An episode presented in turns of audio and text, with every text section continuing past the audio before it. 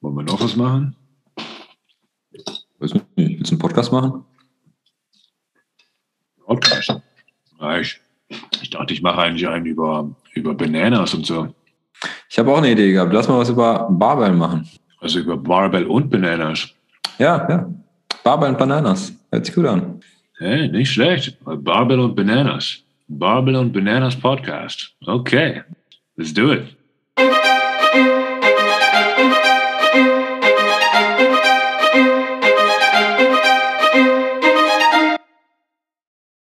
Wollen wir noch was machen? Weiß nicht. Willst du einen Podcast machen? Podcast. Ich, ich dachte, ich mache eigentlich einen über, über Bananas und so. Ich habe auch eine Idee gehabt. Lass mal was über Barbell machen. Also über Barbell und Bananas. Ja, ja. Barbell und Bananas. Hört sich gut an. Hey, nicht schlecht. Barbell und Bananas. Barbell und Bananas Podcast. Okay, let's do it.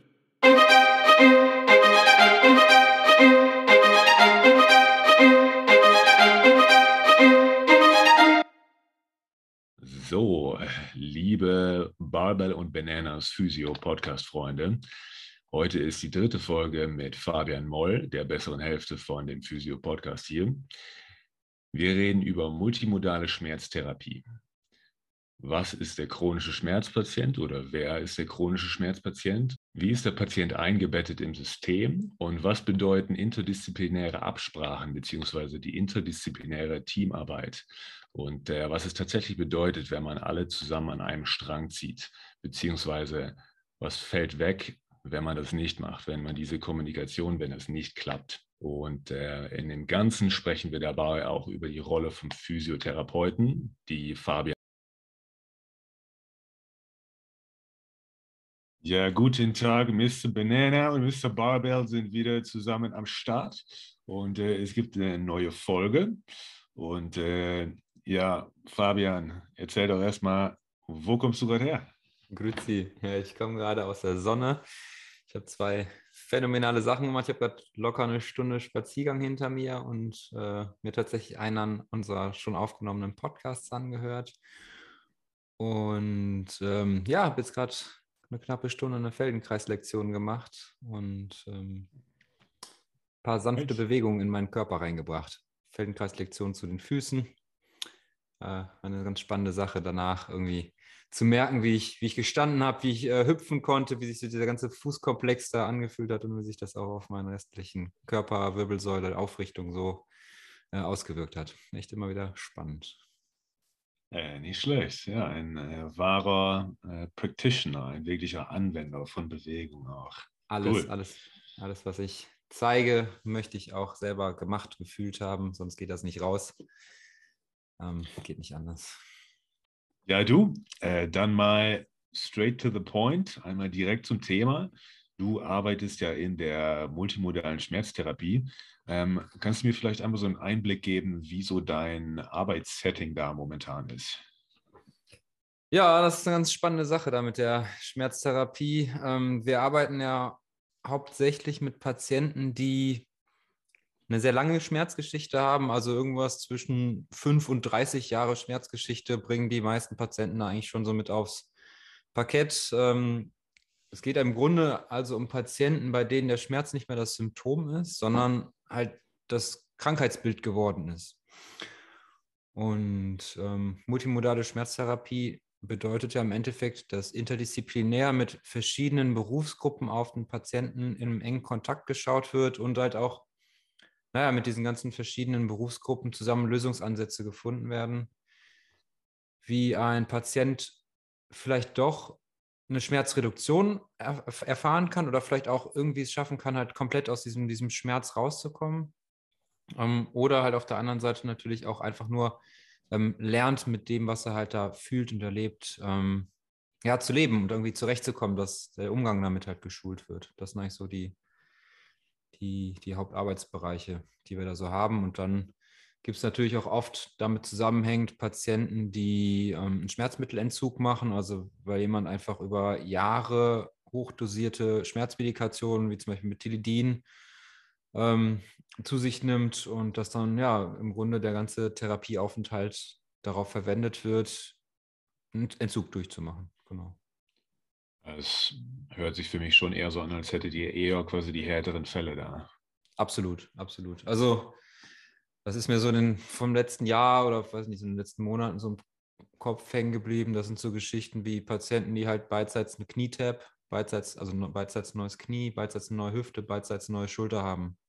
Oh, das sind wow. Patienten, die haben Ganzkörperschmerzen. Das sind Patienten, die haben mehrfach in einer Region Operation und mehrfach kann bis zu 14 Mal heißen. Das sind Patienten, die massive Nervenverletzungen unter einer Operation bekommen ha haben oder Unfälle hatten.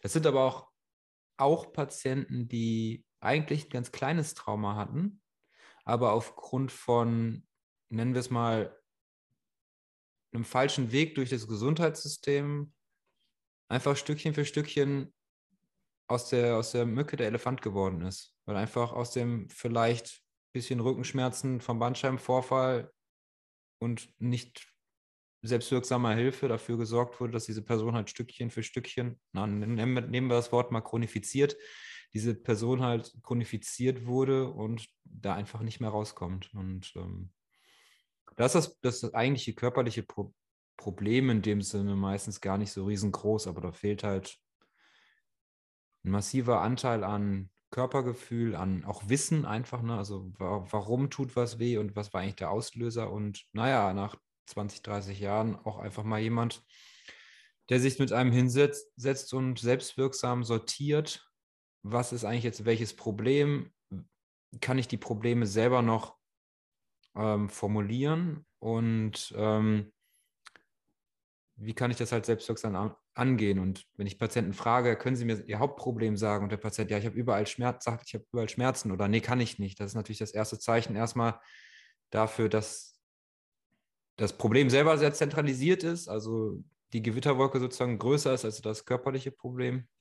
Und die zweite Frage ist halt immer, haben Sie was in Ihrem Therapieweg bekommen, ähm, was Sie selber machen können, was Ihnen hilft? Und dann kommen halt immer ganz viele diese, ich sag mal, diese Therapieaspekte mit Wellness-Charakter. Also ich gehe spazieren oder ich lasse mich massieren oder sowas. Aber da gibt es natürlich noch viel konkretere ähm, und auch auf den Patienten individueller einge, oder, ähm, ähm, zurechtgeschnittene äh, Herangehensweisen. Und das ist das, was wir dann herausarbeiten.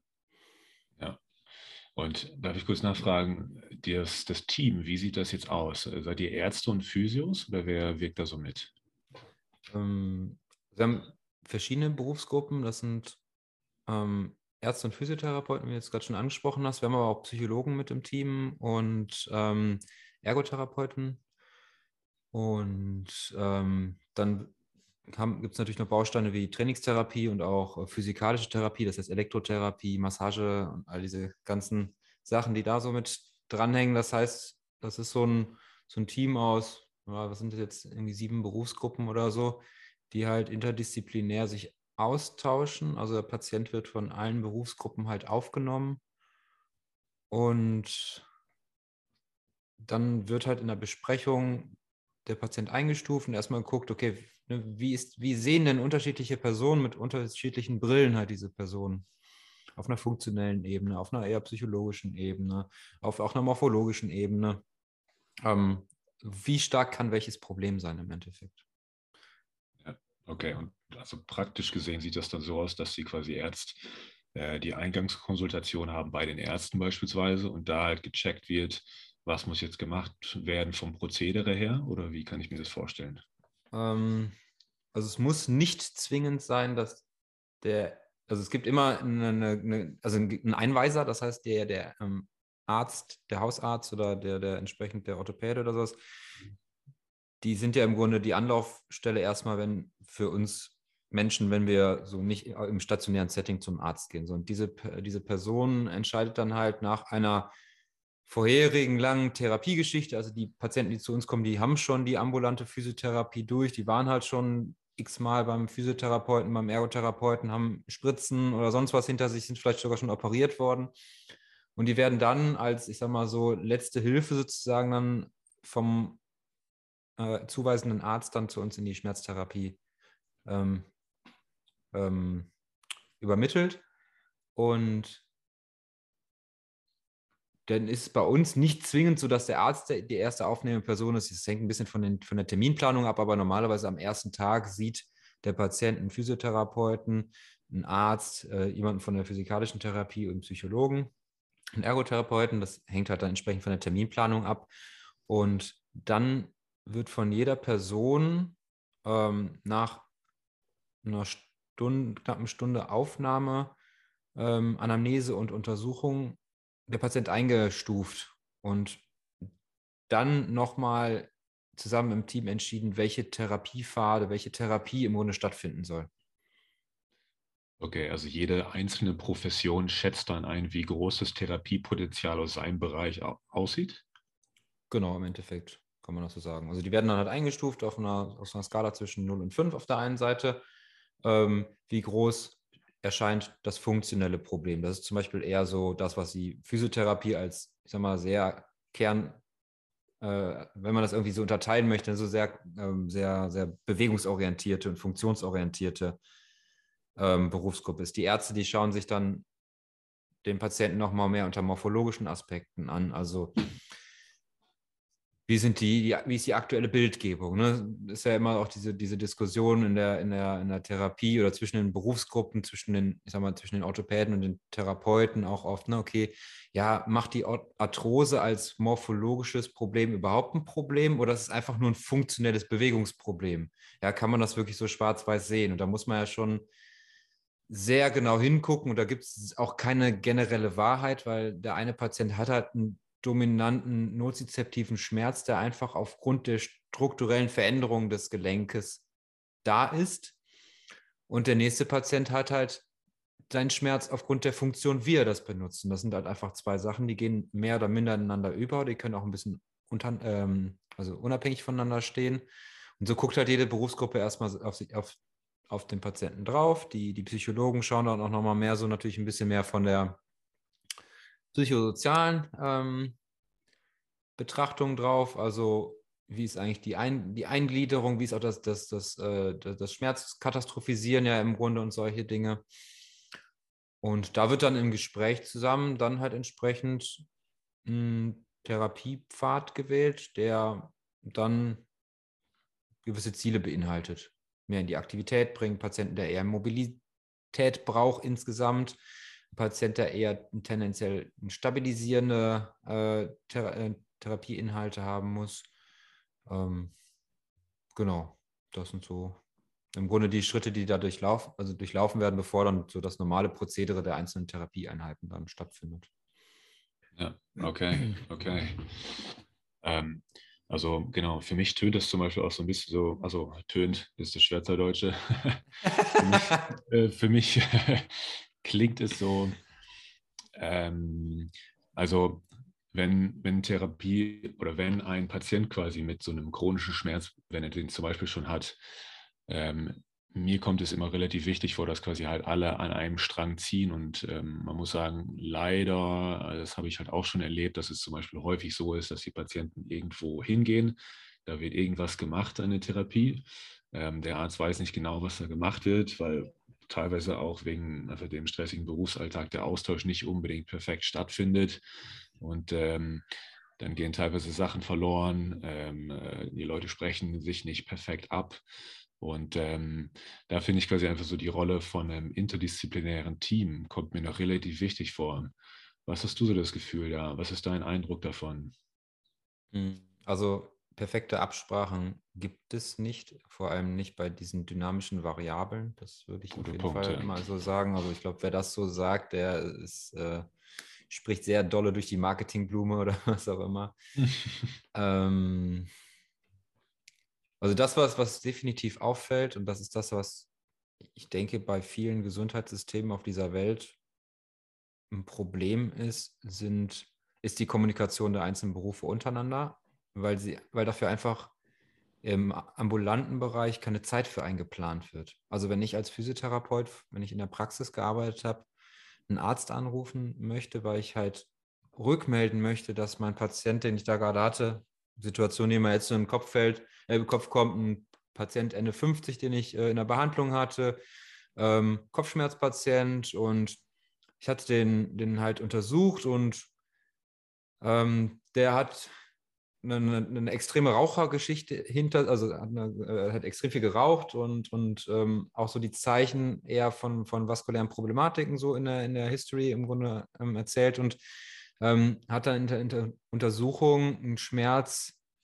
im Ausstrahlungsbereich, äh, Kopfschmerz im Ausstrahlungsbereich ähm, gemeldet, der auch so auf die Vertebralis-Arterie halt hinweisen könnte. So, dann habe ich halt entschieden, okay, mache jetzt die Untersuchung noch so zu Ende. Es schien so auf jeden Fall ein stabiles Problem zu sein. Habe ihm gesagt, er soll bitte mit dieser Problematik noch, also mit dem, mit dem, mit dem Schmerz, den er hat, nochmal kurz Rücksprache mit dem Arzt halten, ähm, dass er dann nochmal einen Termin macht. Und dann habe ich den Arzt halt nochmal versucht anzurufen. Dieses, dieses Telefonat mit dem Arzt habe ich ja zwei Optionen. Entweder ich mache das zwischen zwei Behandlungsterminen, was effektiv Zeit kostet von einem dieser beiden Termine, oder ich mache es halt im Endeffekt im Normalfall nach meiner Arbeitszeit. Und das kann ich mit einem Termin oder mit einem Patienten machen. Das ist ja auch nicht der Normalfall, dass ich bei jedem Patienten Rücksprache halten muss. Das kann ich halt effektiv nicht mit zehn, mit zehn Angelegenheiten machen. Das geht einfach nicht. Da bin ich, da bin ich, ja, es wird erstens nicht vergütet. Also die Praxis muss sich ja auch überlegen, okay, wie finanziert sie das? Ähm, und ich muss mit meiner, mit meiner, Zeit ja auch irgendwie gucken. Manchmal fällt ein Termin aus, da kann man sich was reinlegen, aber dann ist auch die Frage, ob man seinen Gesprächspartner kriegt. Also es, da findet kein Austausch statt. Ähm, Klinik ist halt immer wichtig, oder ist immer, ist immer ein wichtiger Punkt. Es gibt extrem kurze Wege. Man kennt sich persönlich. Das macht in der Kommunikation extrem viel schon mal aus. Ähm, wenn dann alle schaffen, ohne Ego für die Sache zu sein und darüber zu sprechen, extrem wichtig, bringt extrem viel Kommunikation auch nach vorne. Grundproblem, was mir immer wieder auffällt, egal in welchem Umfeld ich äh, gearbeitet habe bis jetzt, ist die Frage der Vokabeln. Also jede Berufsgruppe hat in sich schon unterschiedliche Schulen. Also schon allein, wenn ich fünf Physiotherapeuten mit unterschiedlichen Fort- und Ausbildungen in einen Raum sperre und sie über ein Problem diskutieren lasse, müsste man sich eigentlich erstmal hinsetzen und Vokabeln definieren, dass wirklich eine einheitliche Sprache besteht. Ähm, und da sind wir noch nicht bei unterschiedlichen Berufsgruppen. Und da geht schon relativ viel Aufwand verloren, würde ich sagen, dass da insgesamt ähm, dann einfach Vokabeln unterschiedlich besetzt sind. Ähm, ja, und dann ist halt manchmal auch so ein bisschen mal die Frage, ne, wenn dann, dann geht es dann um Beinlängendifferenzen und solche Geschichten. Da wissen wir auch als, als Physiotherapeuten, da gibt es eigentlich keine validen Tests für. Ähm, Genau, deswegen klappt die, die Kommunikation bei uns, würde ich sagen, schon sehr gut. Die Wege sind extrem kurz, aber es fällt natürlich an den einen oder anderen Stellen genau das auf, was ich gerade gesagt habe, dass halt die Sprache nicht immer die gleiche ist. Und ähm, das müssen wir uns, ich glaube, da sind sich viele auch drüber bewusst, aber da müssen wir uns auch drüber bewusst sein, schon allein bei solchen Wörtern, was bedeutet mobilisieren oder stabilisieren beim Patienten. Ich will den Patienten ja nicht steif trainieren in dem Sinne, dass er sich gar nicht mehr bewegen kann. Das geht ja auch effektiv fast nicht. So, also da muss man ein bisschen gucken, finde ich einfach, welche, welche Wörter da benutzt werden. Ja. Ja.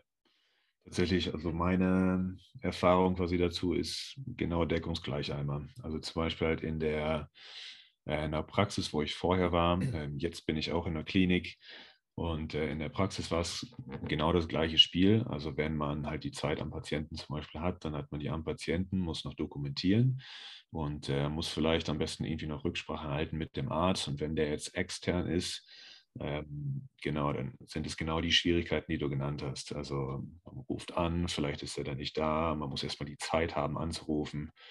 Und dann ist einfach so ein bisschen schade quasi in dem Gesundheitssystem, dass Sachen ja so ein bisschen, man weiß nicht mehr wirklich, wer den Lead hat, was ist quasi überhaupt mein genau. Auftrag, was genau soll ich machen, was sind die Absprachen. Und ich finde halt auch in der Klinik ist das einfach deutlich leichter. Ähm, hatte ich letztens auch quasi ein Gespräch mit der Ärztin. Ähm, ich hatte da was dokumentiert und ich war mir nicht sicher, quasi auch die Sprache, wie genau soll ich das dokumentieren, damit es verstanden wird. Und ähm, musste ich halt quasi hochgehen und fragen, weil, also ich war mir zum Beispiel auch nicht sicher, meine Beobachtung konnte ich quasi so aufschreiben. Ich wusste aber nicht, was die Interpretation davon ist. Das ja. heißt, quasi der neurologische Hintergrund davon, den wusste ich nicht. Ich musste es ihr quasi einfach sagen und mal nachfragen, aber das kann ich halt quasi nur, wenn ich dann wirklich vor Ort bin, wenn ich die Zeit dafür habe. Und da ist es halt glücklicherweise gut gelaufen. Also wir haben dann wirklich ähm, bestimmt 45 Minuten quasi einfach mal so in der Tiefe quasi darüber reden können.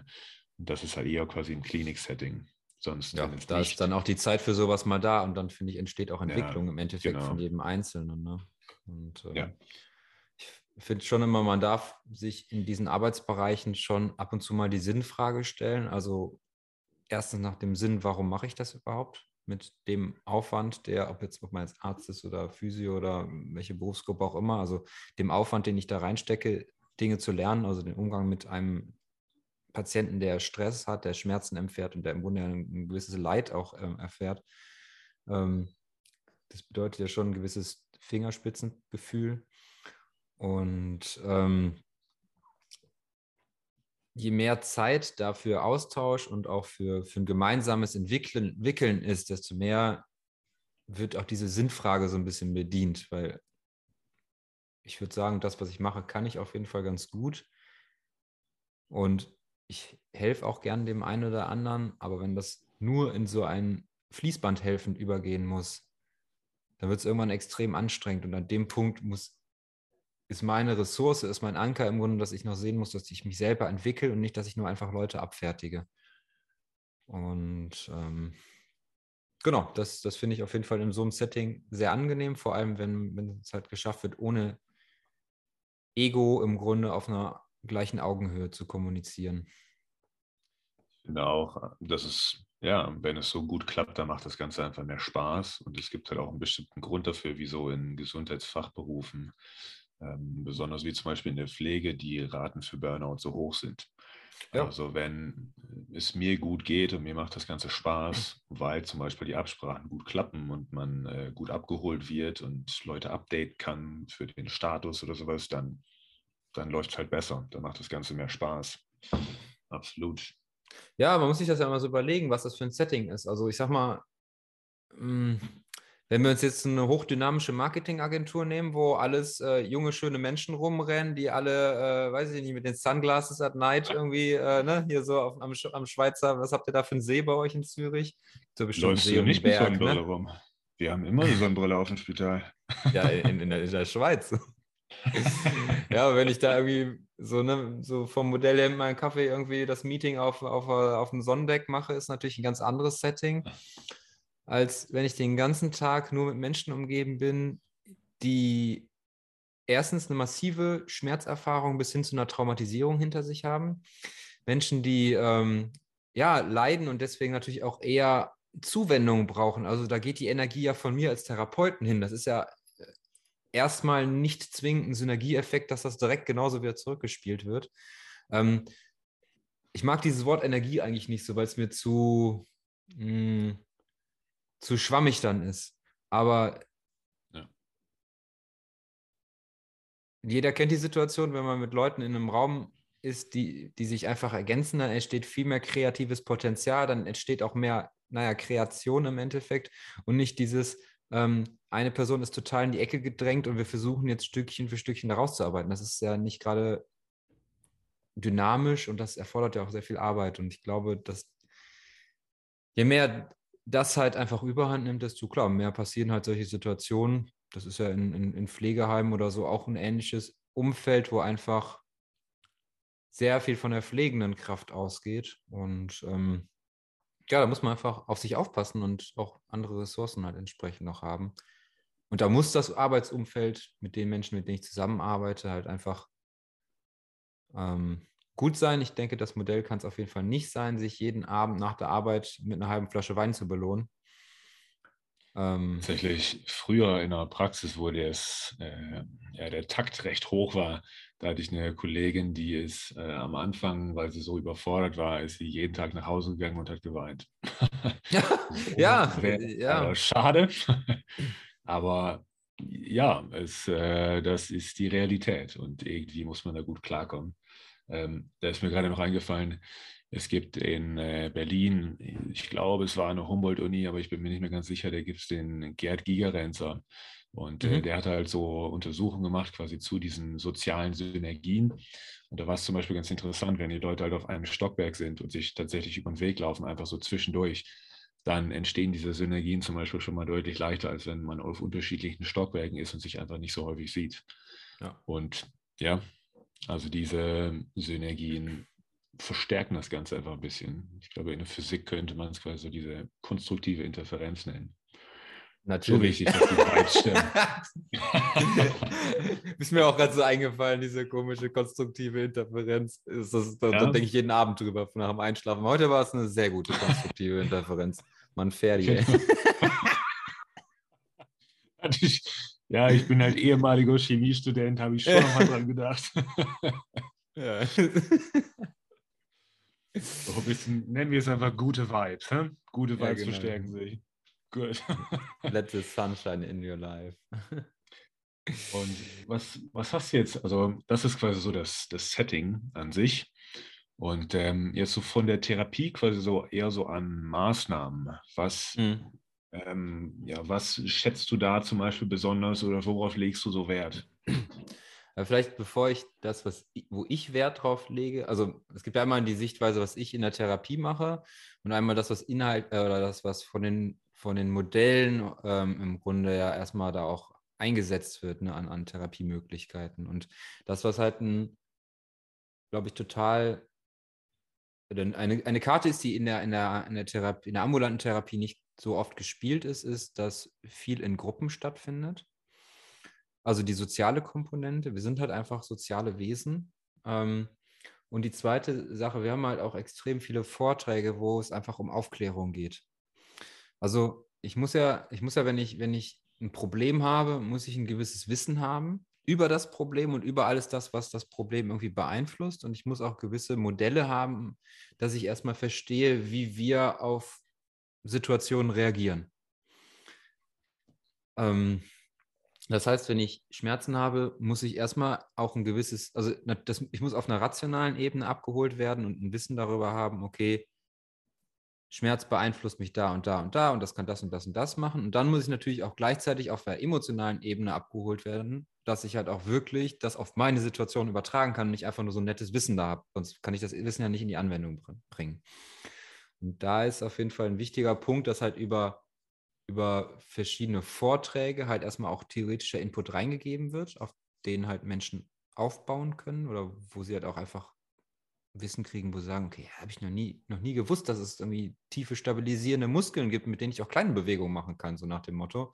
Oder dass, dass es einen Beckenboden gibt oder dass es, äh, dass die Atmung was mit dem Beckenboden zu tun kann, haben kann oder hat auch. Ähm, oder dass es sowas gibt wie ein biopsychosoziales Modell. Ne? Also einfach, dass man mhm. einfach mal die Probleme, die man so hat, für sich selber auch mal ein bisschen sortieren kann, bevor das halt wie so eine wilde Gewitterwolke alles oder wie so eine Lawine auf einen einschlägt. Da gibt es halt verschiedene, verschiedene ähm, Geschichten, die halt dann, oder verschiedene Karten, die im Grunde dann gespielt werden können, je nachdem, welche äh, Probleme ein Patient so mitbringt.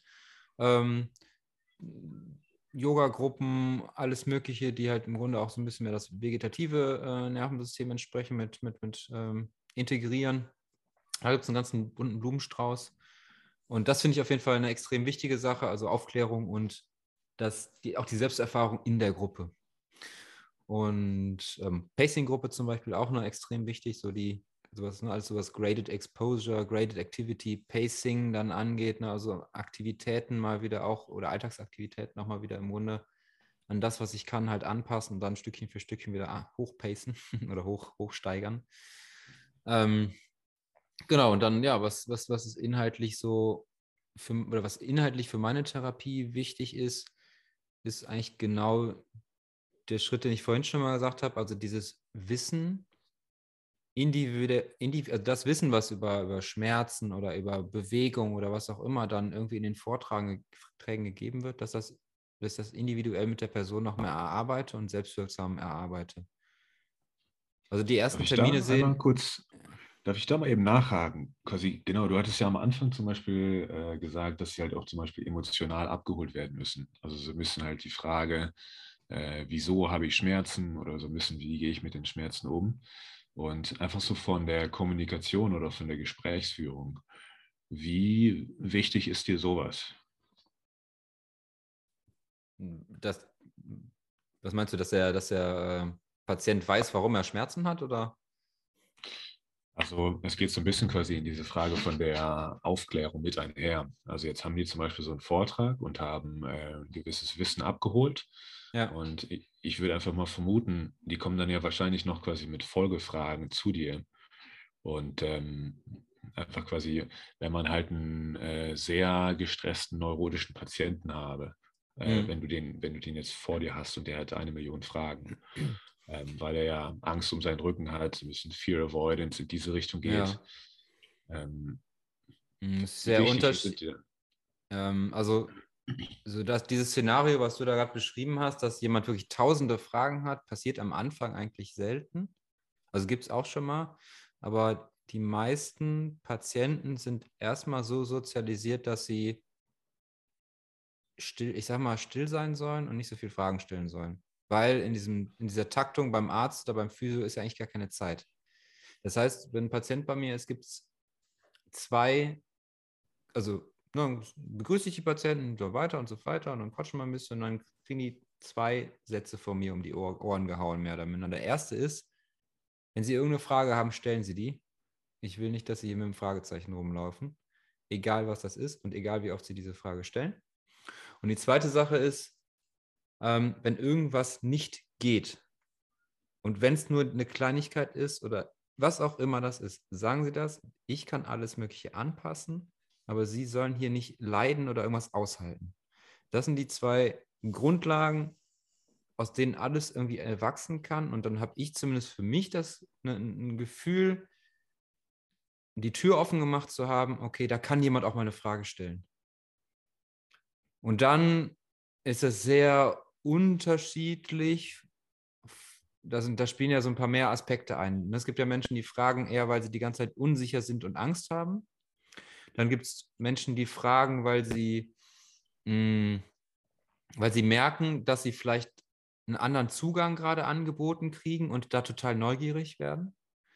Dann gibt es Menschen, die fragen, weil sie halt irgendwas einfach echt nicht verstehen oder irgendwas nicht fühlen. Und dann gibt es aber auch viele Menschen, die fragen halt nicht, weil sie einfach noch nicht dafür bereit sind im Endeffekt. Das wird ja unterschiedliche Gründe haben. Vielleicht dieses, dieses einfach so sozialisiert worden sein, vielleicht auch einfach, dass man sich selber, ist ja auch bei vielen so, wenn man sich selber gerade mit Dingen neu auseinandersetzt, kommen die Fragen auch nicht direkt. So, dann, dann, dann darf das auch erstmal ein bisschen wirken. Das ist natürlich auch dann so ein Nachteil von so einem zeitlich begrenzten Aufenthalt. Das ist so das, auch wo ich so merke, okay, da komme ich an meine Grenzen, wenn ich halt mit Patienten lieber, also wo ich es einfach, einfach sehe, so, pff, mit dem müsst ihr jetzt ein, zwei Jahre arbeiten. Einfach weil halt so wenig Grundlagen da sind oder weil halt einfach so wenig Bewegungserfahrung ist, dass da jemand gerade mal die Basics von den Basics ein bisschen so, so annehmen kann im Endeffekt. Ich glaube, das ist manchmal schon ähm, erschreckend so ein bisschen für, äh, für manche Leute, wenn man zum Beispiel dann halt in äh, den in Perspektive stellt, dass es zum Beispiel jetzt ein Jahr dauert. Und äh, es ist aber halt nur realistisch. Also, wenn man ja, man muss ja mal, muss ja mal gucken, der, der, Ton macht ja auch die Musik. Ne? Also, ähm, ich kann ja dem Patienten nicht einfach sagen, sie müssen das jetzt ein Jahr machen. Das geht ja nicht. Sondern, und solche Äußerungen, die, die gebe ich ja auch nicht am Anfang.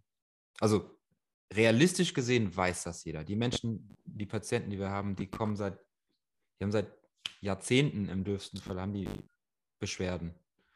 So, die Frage ist ja, wie, wie, was für ein Setting baue ich das rein und was für einen Plan gebe ich der, der, der Person auch mit an die Hand, oder? Und das, äh, ne, es gibt ja im Grunde so diese, diese, diese, diese, diese Grundschritte, die ich als Therapeut im Grunde einhalten muss in meinem Clinical Reasoning-Prozess, um zu entscheiden, ob eine Therapie indiziert ist und ob ich halt weiter ähm, behandeln darf. Ne? Also das erste ist ja im Grunde nach der Anamnese. Ich mache halt meine Anamnese, ich kriege halt eine Überweisung, was auch immer, mache eine Anamnese und muss mir nach der Anamnese Gedanken machen, okay, ist das Problem, was der Patient da hat, auf einer Ebene, die ich beeinflussen kann, also sprich auf einer Bewegungsebene? Ähm, ja, nein. So, wenn ich sage nein, okay, zurück zum Arzt. Ähm, so blöd das vielleicht auch für beide Beteiligten sein darf, weil ist. Ähm, dann geht es weiter. Nach der Anamnese kommt dann entsprechend die körperliche Untersuchung. Ich habe mir dann einen Plan gemacht, was ich alles untersuchen möchte. Und irgendwann im Behandlungsverlauf, also nach, nach jedem Untersuchungsschritt, muss ich mir überlegen, mache ich weiter oder mache ich nicht weiter. Nein, die Untersuchung zu Ende machen oder nein, direkt abbrechen sind dann die, die Optionen. Oder ja, kann ich weitermachen, alles easy. Das heißt, eine Bewegungstherapie ist auch indiziert. So. Würde das dann jetzt zum Beispiel praktisch so aussehen, dass ihr halt am Anfang irgendwie vielleicht wöchentlich anfangt und dann schleicht sich aus, dann geht es auf alle zwei Wochen, dann einmal im Monat oder wie sieht es so meistens bei wenn, wenn ich, also wenn ich mit ein paar, also bei uns in der Klinik sind die ja zweieinhalb äh, Wochen die Patienten. Ne? Also da ist dann halt danach im Grunde eine ambulante Versorgung, entweder bei uns angeschlossen im Haus in der Praxis oder dann natürlich entsprechend wieder in der Physiopraxis oder was auch Trainingstherapie oder so dann entsprechend extern. Wenn ich mit einem Patienten jetzt zum Beispiel ähm, über meine Freiberuflichkeit arbeite, dann mache ich das tatsächlich so. Dann, also dann arbeite ich am liebsten, wenn ich mir das aussuchen darf, arbeite ich, arbeite ich mit Patienten am Anfang sehr engmaschig, um Diagnostik zu machen, um für mich, ich sage mal, Daten zu generieren, meine Hypothesen im Endeffekt zu bestätigen oder zu verwerfen und rauszukriegen, was hat dieser Mensch eigentlich für ein Problem? Um, und um Patienten auf der anderen Seite so viel Wissen zu geben und so viel Bewegungserfahrung zu geben, wie da gerade nötig ist, damit er in Handeln reinkommt. Und dann kann man das Ganze ja aufbrechen von, dem, von, der, von, der, ähm, von der Frequenz, wie oft ich einen Patienten sehe. Also man kann sagen, okay, man sieht sich am Anfang vielleicht sechs, sieben, acht, neun, zehn Mal im Monat, also sprich zweimal die Woche, dreimal die Woche. Dann kann man das Ganze runterregulieren auf einmal die Woche, einmal zwei Wochen, einmal im Monat. Man kann das Ganze noch strecken bzw. spicken mit, mit Online-Konsultationen, wo es vielleicht nur um eine Rücksprache geht oder sowas. Also das ist ja eine Frage von im Grunde, wie, wie gut kann ich meinen Therapieprozess modellieren und wie gut kann ich Bausteine einbauen, mit denen ich den Fortschritt des Patienten auch für mich und für den Patienten messbar machen kann. Und dann ist ja oft das Problem in der Therapie, dass, also ich habe das Gefühl, dass Patienten zu oft zu früh ähm, in die freie Bildbahn sozusagen wieder entlassen werden. Also wenn wir davon ausgehen, dass eine gute, eine gute Therapie sehr starke Aspekte von der Verhaltenstherapie im Grunde hat, also dass wir im Grunde einen Ansatz fahren, wo wir das gesundheitsschädigende Verhalten des Patienten verändern, also nicht wir wollen das verändern, aber wir wollen mit dem Patienten arbeiten, dass sich da Dinge verändern, dann müssen wir schon mal mehr Zeit einplanen, weil jeder weiß, ich gucke mir die Vokabelliste zweimal an, dann behalte ich vielleicht fünf Vokabeln, habe ich sie mir 40 Mal angeguckt, habe ich mir halt doppelt oder 20 Mal so viele Vokabeln behalten. Also das Thema Lernen und auch wie integriere ich Dinge ist ja dann da entscheidend und dafür zum Lernen brauche ich halt im Normalfall immer jemanden, der mich so ein bisschen an die Hand nimmt, der mir, dem ich Rücksprache halten kann. Kommt auch so ein bisschen quasi der ähm, Physiotherapeut vielleicht eher in die Rolle vom Coach als Spiel, sozusagen. Also dass genau. es nicht so ganz dieses altbackene Bild ist, sondern dann muss man ja auch so ein bisschen Bescheid wissen, quasi über diese verhaltenstherapeutischen Elemente, wann die indiziert sind und zum Beispiel in welcher äh, dieses transtheoretische Modell, in welcher äh, Stage of Change ist er jetzt quasi gerade? Braucht er jetzt mehr Informationen oder muss ich das vielleicht erst ein bisschen sacken lassen?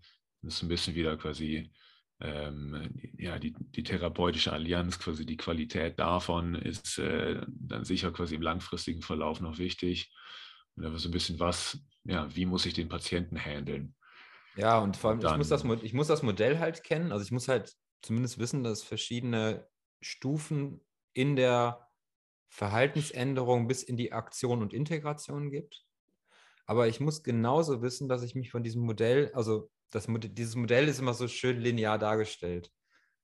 Gehen wir mal in die Realität rein, dann sehen wir, dass ein Patient ganz schnell von Stufe 1 auf Stufe 4 springen kann und dann aber auch ganz schnell wieder zurück in Stufe 1 hüpfen kann.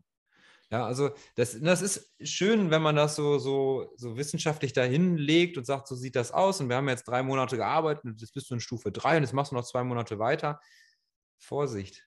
Das kann tatsächlich sein, dass jemand durch irgendwas im Alltag verunsichert wird, wieder zurückfällt oder auch einfach aufgrund verschiedener Dinge im Alltag halt nicht üben konnte oder, äh, oder einfach auch mal müde war. Und ähm, ja, ja, deswegen. Es ist also die haben es halt so definiert, quasi so acht bis zwölf Mal durchgeht jemand dieses ja, ganze ja, Modell genau. sozusagen, fällt wieder zurück, fängt wieder von vorne an, bla bla bla. Und das ist halt einfach so die Realität, ja. Absolut. Ich glaube aber für einen Lernprozess, wenn ich jemanden an der Hand habe, der gewisse Schritte schon mal durchlaufen hat, dann kann er mich vor, vor, vor dem Straucheln oder vor den Fehlern auf diesem Weg was bewahren. Und wenn ich eine gute, ähm, einen guten Zugang, also beide einen guten Zugang zueinander haben, dann, dann brauchen wir uns vielleicht nicht acht bis zwölf Mal, sondern vielleicht nur sieben oder sechs Mal oder sowas. Äh, so, ne? Das ist immer so ein bisschen die Frage des, des wie lasse ich mich drauf ein auf so eine, auf so eine Therapie von beiden Seiten und ähm, wie stark ist mein Wille auch etwas zu verändern? Und das sehen wir ja auch ganz oft. Also ich meine, Menschen können viel sich beschweren, dass Dinge nicht gut sind, dass was weh tut und so was hier und so da und so weiter. Und wenn man dann fragt, okay, also meine Frage ist dann immer, okay, du hast, wir haben rausgearbeitet, du hast ein Bewegungsproblem zu 60 Prozent oder was auch immer. Patienten rede ich das nicht so, aber ne, wir haben, wir haben gesehen, okay, sie können ihr Problem über Bewegung beeinflussen. Wie viel am Tag oder in der Woche, wie viele Stunden verwenden Sie darauf, erstens Dinge auszuarbeiten, die Ihnen wirklich helfen, die nicht einfach nur gut tun und wie viel davon machen Sie auch? Und ähm, das frage ich nicht am Anfang, sondern das, das, kommt so ein bisschen im Verlauf, um so ein bisschen zu kitzeln. Das mache ich auch nicht mit allen Leuten, weil muss man auch mal gucken, so wie stabil jemand ist. Aber wenn, je mehr man mit dem Patienten in die Diskussion einsteckt, desto mehr muss ich ja auch immer wieder auf verschiedenen Ebenen die, die Verantwortung zurückspielen. Und ähm, typischerweise, wenn es gut läuft, sollte es ja eher so sein, quasi, dass der Patient im Laufe mehr Selbstmanagement und mehr Verantwortung übernimmt, oder? Geht gar nicht anders. Sonst habe ich ganz viele Patienten mit Dauerrezepten. Ist in Deutschland auch mal hier und mal da so ein Dauer, also so ein Thema habe ich letztens auch mal irgendwo gelesen, so ähm, die ketzerische Frage, muss es, darf es Dauerpatienten geben?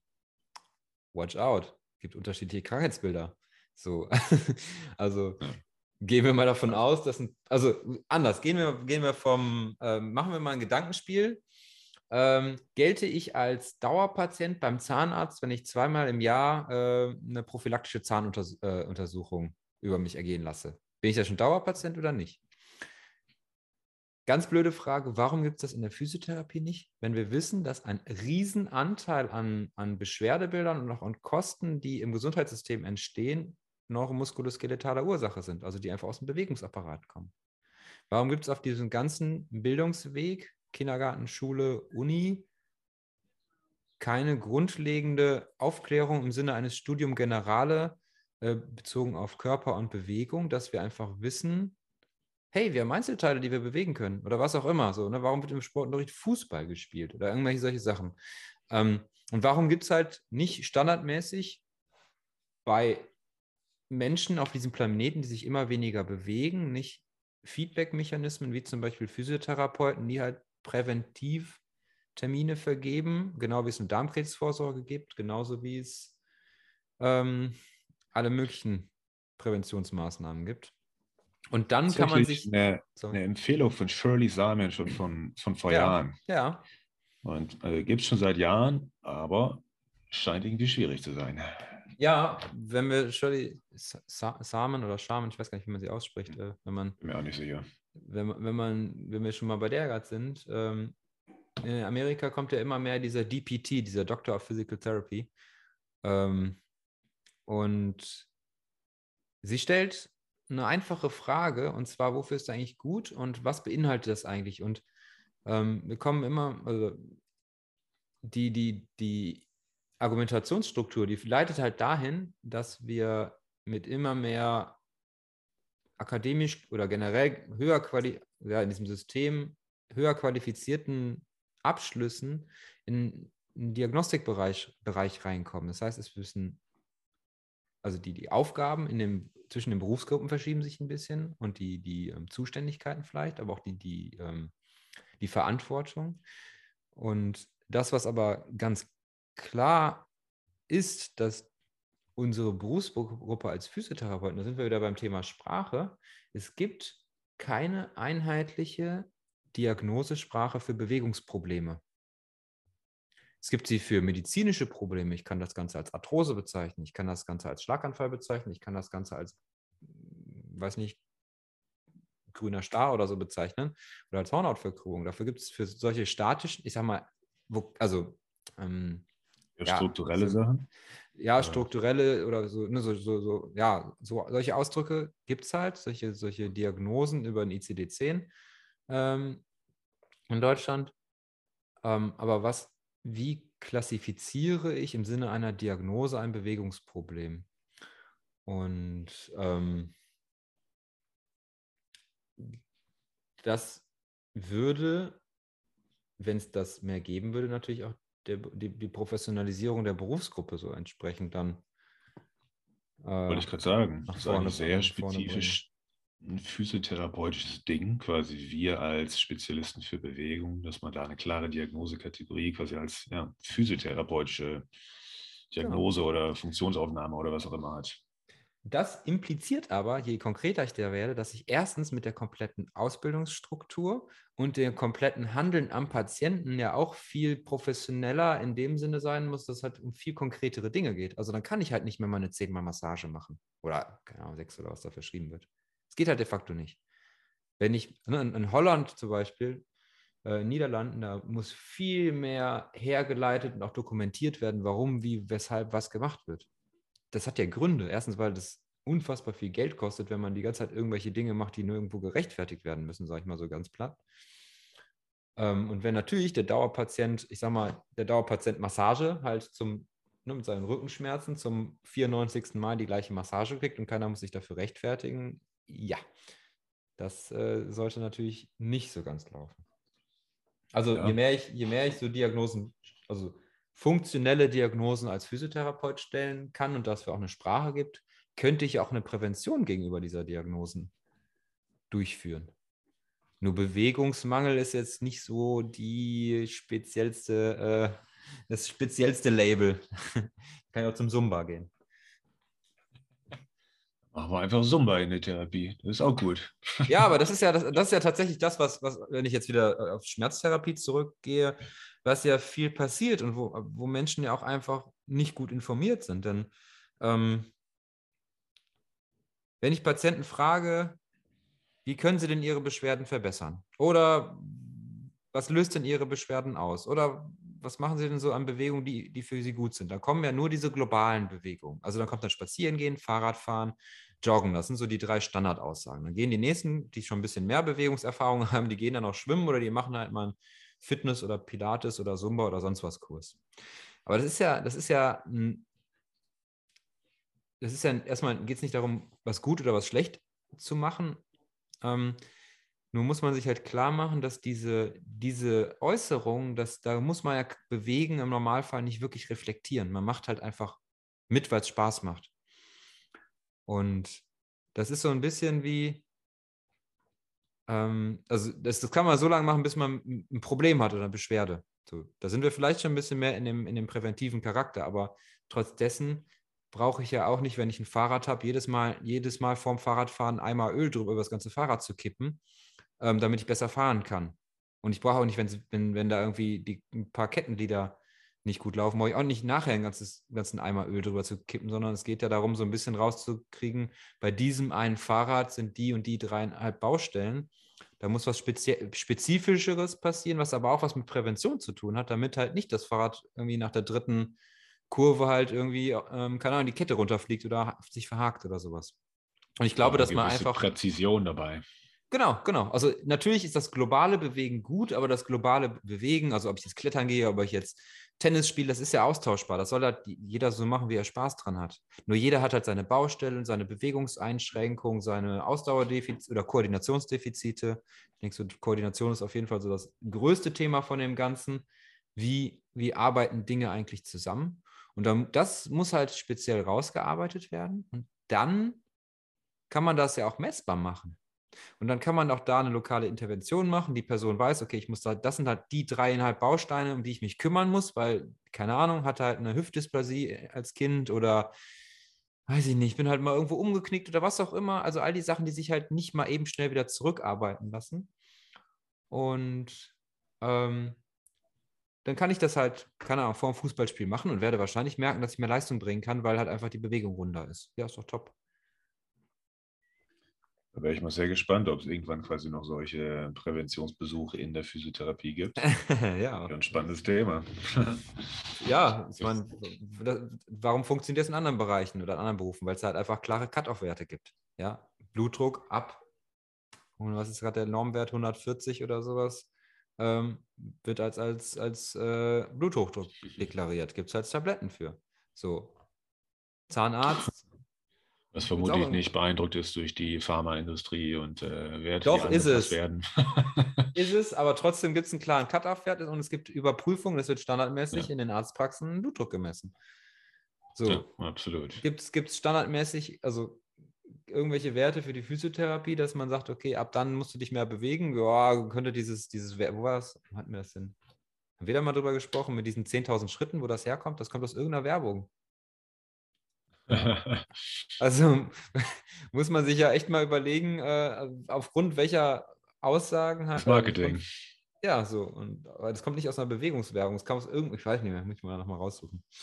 Ja. Ähm, du, Fabian, jetzt hast du ein paar Mal gesagt, quasi so Bewegungserfahrung. Was, was ist denn so Bewegungserfahrung für dich oder was steckt für dich so dahinter, hinter dem Begriff? Ähm, also ich bin relativ viel durch selber bewegen, also durch selber Sport machen. Also ich, mal, ich komme so daher, dass ich früher so 10, 11 Trainingseinheiten die Woche gemacht habe. Also Laufen gehen und Krafttraining, habe viel Kampfkunst gemacht.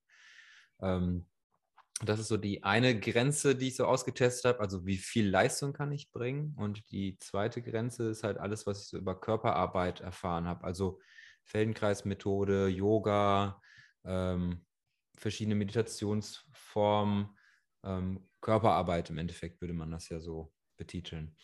Was aber genau in die andere Richtung geht, da geht es nicht um Leistung, sondern geht es halt um Verlangsamen, also im Grunde so die Kunst des Verlangsamens. Und ähm, Bewegungs, das, das, was ich halt viel sehe, sind Menschen, die versuchen, oder Patienten, die versuchen, ähm, das Gezeigte nachzumachen, ohne zu fühlen, was überhaupt, was sie da machen. Also ja, auf einer ganz platten Ebene fühlt sich das eigentlich gut an, was ich da mache, oder bewege ich mich die ganze Zeit mit Schmerzen? Oder mache ich überhaupt in der Region was, wo was stattfinden muss an Bewegung? Ja, also viele Patienten mit Rückenschmerzen, die auf einer quantitativen Ebene vielleicht total viel ihre Übungen machen, nur wenn man sich das qualitativ anguckt, also das die Frage nach dem Wie stellt, wie bewegst du da eigentlich oder was bewegst du da eigentlich, findet vielleicht gar keine Bewegung im Rücken statt, sondern irgendwo anders. Leider das hat, vorkommt. Das kommt sehr oft vor und dann ist natürlich das Problem, wenn die Muskeln im Rücken vielleicht nicht so gut repräsentiert sind im Gehirn oder einfach auch strukturell eher steif sind. Also ne, die, die, das, der Range ist ja im Grunde von dem, vom Gehirn bis zum Muskel, alles auf dem Weg kann irgendwie im Grunde das Outcome ähm, beeinflussen, also wie gut die Bewegung im Endeffekt da rauskommt. Wenn ich also einen total steifen Muskel habe, weil ich immer denke, ich bewege den, aber ich bewege den gar nicht, dann ist es auch kein Wunder, dass sich im Alltag nichts verändert. Und deswegen muss ich halt dem Patienten oder ist, sehe ich es als meine Aufgabe als Therapeut, mit dem Patienten ein Bewegungsgefühl zu erarbeiten, wo der Patient merkt, okay, das ist gerade mein Leistungsspektrum, in dem ich mich bewegen kann. Das kann extrem wenig sein. Ähm, und dann ein Gefühl wieder zu entwickeln, wie er sich schmerzfrei bewegen kann, und zwar mit der einen oder anderen Re Region, die halt vielleicht für die Bewegung wichtig ist, wie sie sich nicht mitbewegt.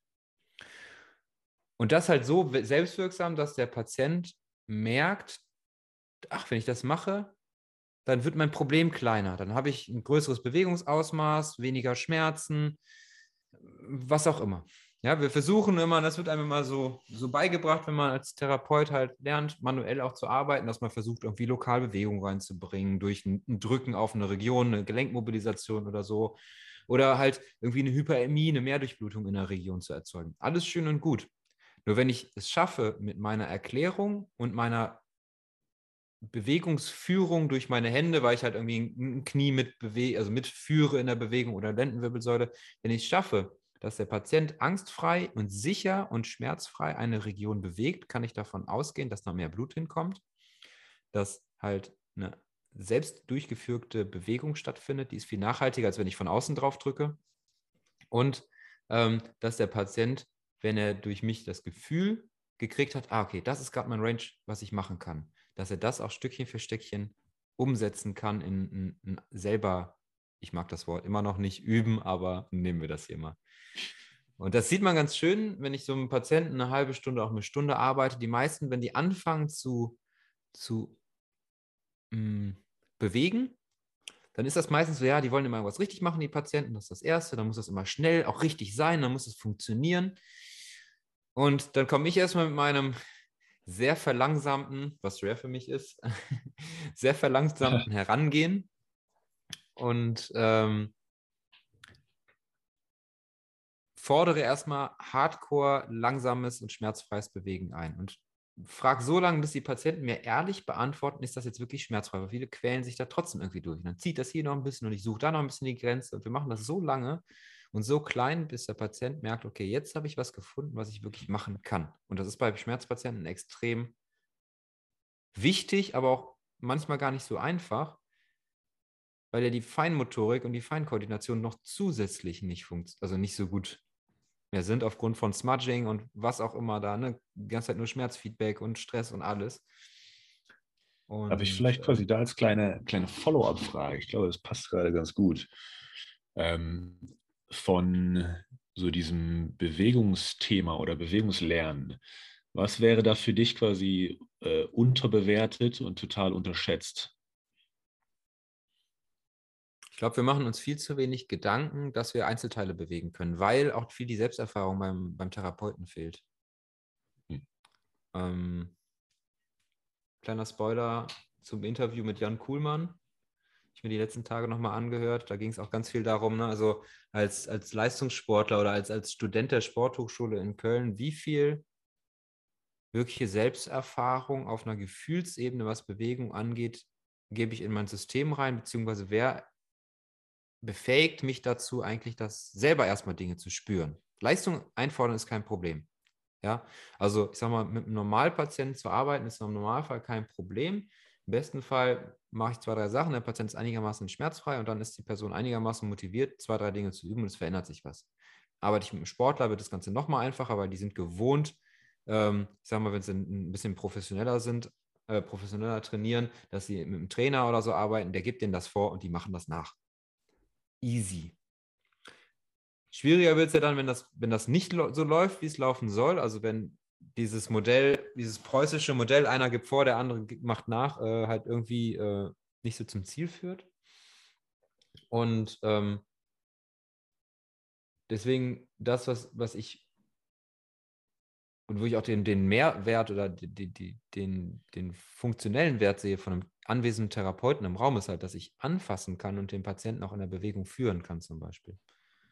Und das ist, glaube ich, also ne, viel wird, also ne, Brian Mulligan, der machen das ja viel, Mobilization, Mobilization with Movement, ja, also Bewegung und Mobilisation. Okay, gehen wir noch einen Schritt weiter und lassen nicht nur eine mechanische Bewegung durchführen, sondern führen den Patienten na, noch sichern den noch mehr in der Position und lassen ihn wirklich noch mehr eine safere Erfahrung machen. Vielleicht als kleinen Spoiler da auch noch, als kleines äh, Einfügen. Auch ähm, bei Sportlern oder zum Beispiel bei, äh, genau, du meinst ja zum Beispiel das mit Jan Kuhlmann, quasi auch auf, eine, auf einem hohen Niveau oder zum Beispiel auch Ballerinas haben quasi immer noch teilweise Probleme mit der Bewegungskontrolle und sowas weil sie nie so spezifisch gezeigt wurde. Das ist dann halt wieder unser Themengebiet. Ja, also die Mas ich, Masken kriegen wir genug. Ja, irgendwelche Kochbuchrezepte. Ja, also natürlich, wenn ich eine spezifische Sportart lerne, wo ich einen Baseball schlagen muss, wo ich, keine Ahnung, gegen Boxsack oder gegen, also, also Cross-Punch schlagen muss oder was auch immer. Die Bewegung, die Technik, kein Problem. Findest du jemanden, der dir die vermittelt? Irgendwo auf diesem Planeten gibt es jemanden, der bis zum Exzess diese Sachen gemacht hat und sie im besten Fall noch didaktisch durchdacht hat, dass er die sie vermitteln kann. Okay. Nur was ist mit dem Gefühl in der ganzen Geschichte? Wie fühlt sich das eigentlich an? Wie fühlt sich die Bewegung an? Kann ich die Bewegung schnell machen, langsam machen? Kann ich sie auf jedem Millim Mikromillimeter stoppen? Jetzt kleine kurze Info. Ein Buch, was mir Fabian einmal empfohlen hatte, war von Antonio Damasio. Ich glaube, es heißt Das Gefühl, oder? Mhm. Oder die Emotion oder irgendwie so. Ich bin mir nicht mehr ganz sicher. Es steht da drüben, aber ich sehe es gerade nicht. Am Anfang war das Gefühl. ah, so heißt es. Genau. genau. Sehr beeindruckendes Buch aus einer guten neurowissenschaftlichen Perspektive, von einer Legende geschrieben quasi, Antonio Damasio. Nur wenn man dieses Buch am Anfang li liest, der fängt halt mit der Zelle an, wenn ich das so richtig im Kopf habe. Und ähm, man darf halt dieses Thema Bewegungsgefühl dann auch nicht intellektualisieren. Ne? Das, also macht, macht, Spaß auf jeden Fall. Ich habe das auch ja nicht ohne Grund äh, empfohlen. Aber ab dem Punkt, wo ich über solche Themen spreche, ohne, selber ohne das selber Gefühl zu haben, ohne selber ein Gefühl für etwas zu haben, laufe ich Gefahr, auch bei solchen Büchern, Dinge nachzusprechen, nachzuplappern. Äh, und ab einem gewissen Punkt bin ich halt dann nicht mehr authentisch. Und das sehe ich halt im dürfsten Fall daran, dass beim Patienten nichts ändert. Tatsächlich ist es manchmal recht schwer, finde ich, zu erklären beim Patienten jetzt, wenn man irgendeine Bewegung beibringen möchte. Wenn die es halt quasi internal, wenn die es nicht internalisiert haben, wenn die es quasi nicht richtig verstanden haben, weil die die Bewegung nicht können, dann kann man es theoretisch auch nicht wirklich erklären, sondern sie müssen es halt spüren. Korrekt. Wir sind da ein Krux.